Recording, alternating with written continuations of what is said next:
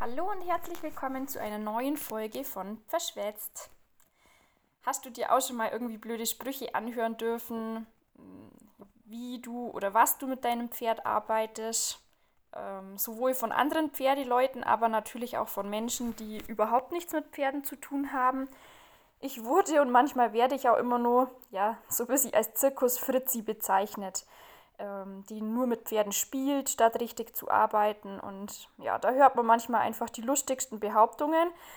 Angefangen, sag ich mal, bei den alternativen ja, Klicker-Clowns über ja, die Western-Schlurf-Fraktion, die Wendy-Reiter, ja, bis hin zu den Lackleder-Tussis. Und äh, irgendwo kriegt ja doch jeder sein Fettchen weg. Und ähm, auch von Nicht-Pferdemenschen darf man sich immer wieder einiges anhören gerade bei Männern haben wir ja doch so ein bisschen einen Schatten weg. Und äh, wir Frauen, wir, wir Pferdefrauen haben sowieso äh, kein Geld und keine Zeit, weil das geht ja alles fürs Pferd drauf. Unser Parfüm ist das süßlich duftende Aroma nach Stall. und im Auto türmen sich einfach die Sandhaufen. Es gibt sowieso im Auto keinen freien Platz mehr ohne irgendwelche Tierhaare. Ja, und manchmal stimmt das ja schon auch irgendwo wie geht man jetzt oder wie gehst du denn mit solchen Klischees vor, wenn du mit sowas konfrontiert wirst? Ärgerst du dich über sowas? Gehst vielleicht sogar in den Gegenangriff, schießt zurück? Oder kann man da auch drüber lachen und vielleicht sogar selber Witze über sich machen? Ich bin einfach der Meinung, dass eine Portion Humor, und zwar einfach eine große Portion Humor, das Miteinander ganz, ganz viel leichter machen.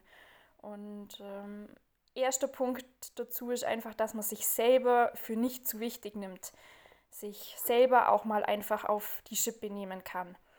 Und ich gebe natürlich zu, dass mir das auch anfangs nicht immer leicht gefallen ist.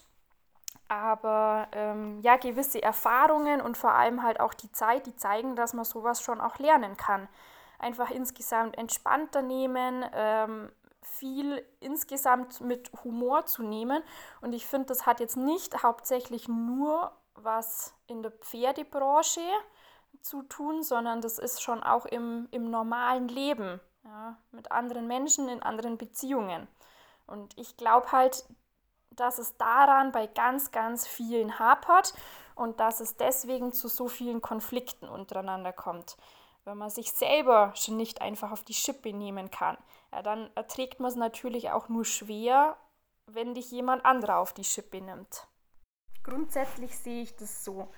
Ein harmonisches Miteinander, das funktioniert nicht durch immer nur Friede, Freude, Eierkuchen und äh, ja, gegenseitig Honig ums Maul schmieren, sondern in einem Miteinander muss man nicht immer einer Meinung sein. Man darf, man soll und man muss auch manchmal kritisieren aber halt sachlich und freundlich. Bevor ich jetzt aber andere kritisiere, muss ich mich halt auch selber kritisieren können. Also man sagt ja so schön, erstmal vor der eigenen Tür kehren. Und da sind wir eigentlich dann schon beim ganz großen Thema der Selbstreflexion, ja, mit dem sich eigentlich wirklich jeder Mensch grundsätzlich beschäftigen sollte. Sich und sein eigenes Tun immer wieder zum Hinterfragen auf was für einem Weg befinde ich mich gerade? Bin ich klar und deutlich? Handle ich fair? Ja, also letztendlich die Arbeit mit Tieren ist so, so unglaublich wertvoll und wir können daraus so viel lernen über uns selber, für unsere Persönlichkeit, vorausgesetzt natürlich immer, wir stellen wirklich eins über allem und zwar die Liebe zum Lebewesen. Sei das jetzt zum Pferd, zu irgendeinem anderen Tier, aber natürlich auch zu anderen Menschen. Und äh, meiner Meinung nach, wer immer nur aus Profitgründen handelt, wer das Ganze immer nur aus wirtschaftlicher Sicht betrachtet, wer ja auch nur aus egoistischer Selbstdarstellung aufs Pferd steigt, der wird es halt wahrscheinlich nie lernen.